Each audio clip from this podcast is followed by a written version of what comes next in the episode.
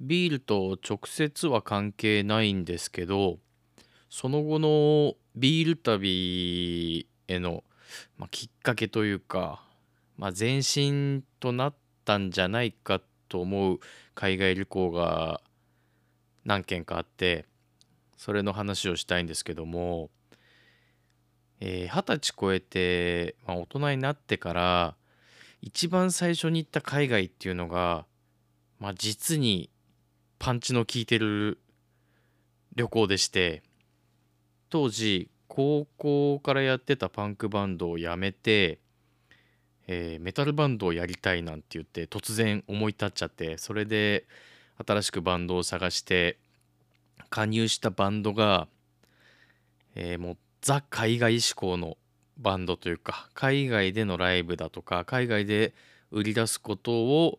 目的としたバンドに加入することになりまして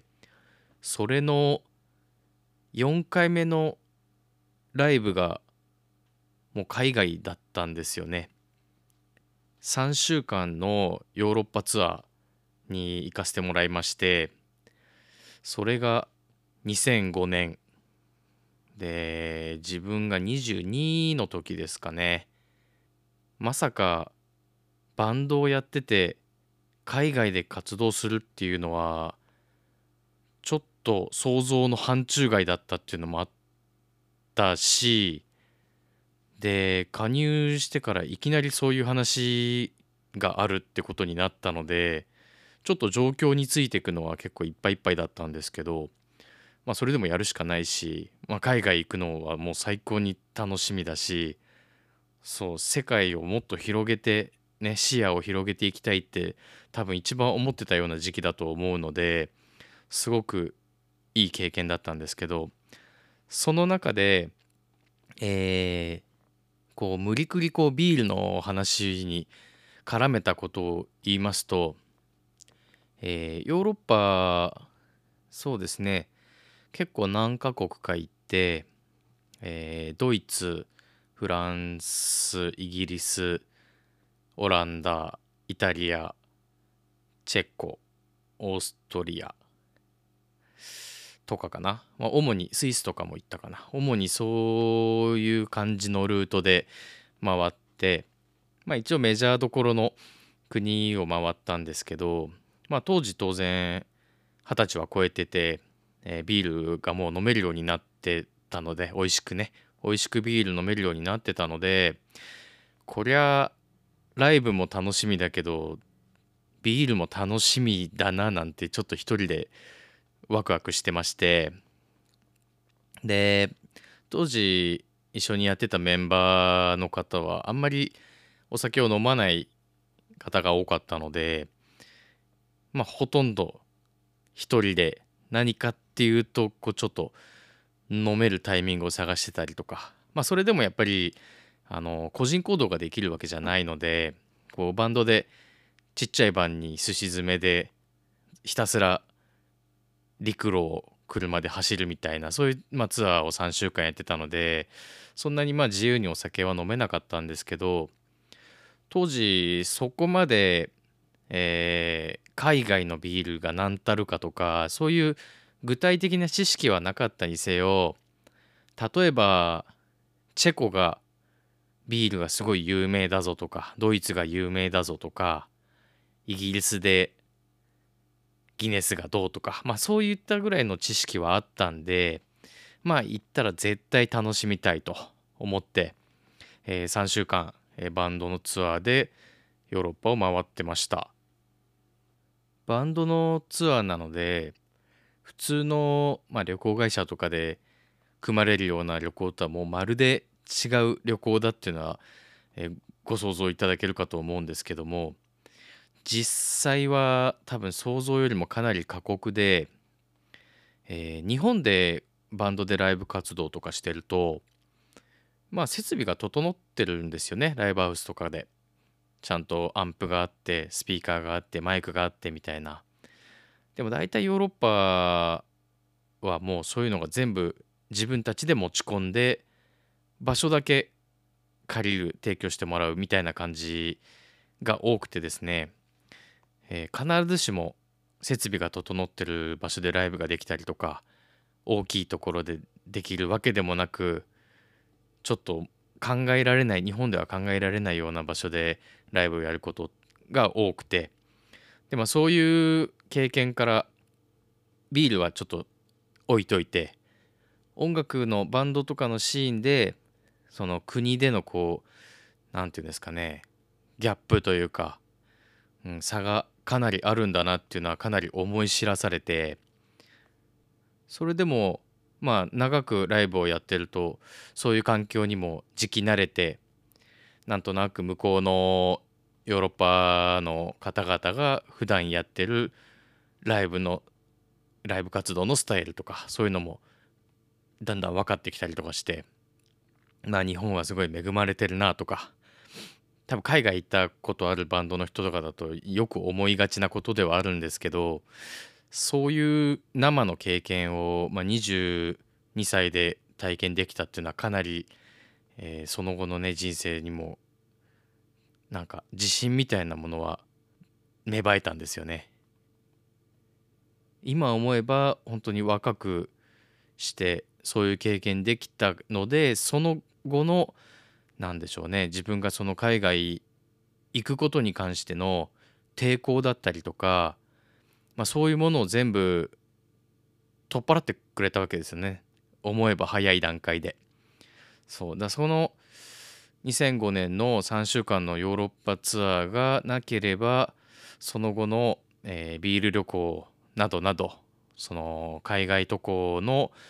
話にはちょっとつながってこないかなっていうぐらいやっぱり衝撃的衝撃的な、えー、旅行旅行というかツアーだったのでこれは是非話しておきたいなっていうのは思ったんですよね。でこの旅は、まあ、ビールがメインではないので細かくあの一箇所一箇所どうだったどうだったっていう話はあまりしないつもりなんですけどもやっぱり思い出深いビール的行事っていうのが何件かありましてまあ例えばイギリスに行った時のパブの雰囲気とかまあ今思えばイギリスのパブといえば結構ハンドポンプのリアルエルとかがあのお店ごとで味わいが違ったりとかそういうなんかあのー、昔からある伝統的なビール文化があるっていうのを知ったのはその後なんでまあそのパブに行って酒を飲むってことだけはしたんですね。でまあその雰囲気を味わえたことがもう本当に来てよかったというかまあやったって感じですよね。うん。あとはドイツ。でその当時はスタイルも分からずビアスタイルですねビアスタイルも分からずに何のビールを飲んでたのかっていうのは後々になって写真を見てケルシだったって分かったんですけど何でしょうビールケースにそのまま常温で、まあ、ケータリングというかドカンと楽屋に置いてあるんですよね。で5月のヨーロッパだったんですけどやっぱり結構夜とか寒くてでもともとキンキンに冷やしてビールを飲むような感じじゃなかったと思うのでまあぬるめではあっったんですけどまあまあ香りも立ってて美味しく飲めたような記憶があるのですがまあ結局朝まで一人で飲んでたんですよね。他のメンバー寝ちゃってたので。でどうせ朝起きても朝一からすることなんて言ったら車で何百キロも移動することだったりするんでもう酔っ払って眠くなっちゃった方が全然いいだろうみたいな感じで。そうですね。ドイツでは朝までそうですね。お客さんと遊んでましたね。あとはチェコですか。チェコのピルスナーボヘミアンスタイルピルスナー。これも当時知ってればいろいろ飲んだんでしょうけどまあそこまでは知らず。ただなんかあのチェコのバンドと一緒に回ってたんですけどビールが無限におかわりが出てくるぞと。まあ永遠フリーってわけじゃないんですけどあの飲み干したぐらいになるともう次のが出てくるみたいななんかそういう独特のシステムがあるっていうのを聞いてたんでこれは面白いと。もうなんかわんこそばスタイルじゃないけど。で結局やっぱりちょっとあったかか気候が暖かかったのもそうなんで結構飲んじゃったんですよね。でそれで飲み干したらもう勝手に店員が次のを持ってくるっていうのをも体験できてなんでしょうね。結局お金取られるんですけどなんかいいななんつって。そうあんまり多くの種類は飲んでないんですけどなんか一個一個かなりなんか味わい深いというかうん思い返せば結構濃かったですね。ピルスナーだったと思うんですけど結構濃いめのしっかりしたモルトの味が印象的だったような感じがしますね。思い返してみると。そういう経験をまあ3週間いろいろやって。で完全にもう海外楽しいじゃんって感じに多分なっちゃったんですよね。もともと海外にはすごく行きたいっていう願望があったところに突然のバンドで行けるっていうちょっとまあなんだろうプレッシャーではあるんですけどねラッキーだったのか、うん、そういうありがたい巡り合わせであのねそういう経験ができて。でまあそのツアー3週間のヨーロッパツアーが自分にとってのターニングポイントであったのももちろんなんですけどそもそもなんですよね。そもそもそのバンドに入った経緯っていうのがまたちょっといまだにあまり信じられなくてあの当時まあメタルじゃなくてパンクバンドをやってたんですよずっと10代の頃から。メタルの目の字もない感じで。で突然なんかメタルやりたいと思って。で突然そんなジャンルを変えて音楽やりたいなんて言ってもね知り合いもいないしどうやってバンド入ろうかなとかあとそのね弾き方とか楽器の弾き方とかも違うし、うん、なん何をどうすればうまいこといくのかなっていうのが何も分かってない状態だったんですよね。でまあ当時ね YouTube とかがちょっと流行りだす前ですね多分あんまり YouTube とかはなかったはずででもまあバンドによっては音源とか映像とかを、えー、公開してるバンドとかが多くてで偶然その日本のバンドをねいろいろ音源とか公開してるバンドを見つけてなんかギター募集してますみたいな感じで、えー、良さそうだなって思ったところにこう勇気を出してこうメールとかしてみてじゃあライブ来ますか？なんつって。でライブ遊びに行ってみたいな感じでこう本当にアポなしアポは取ってるか。アポは取ってるけどいきなり飛び込んでくっていうのはちょっとすごい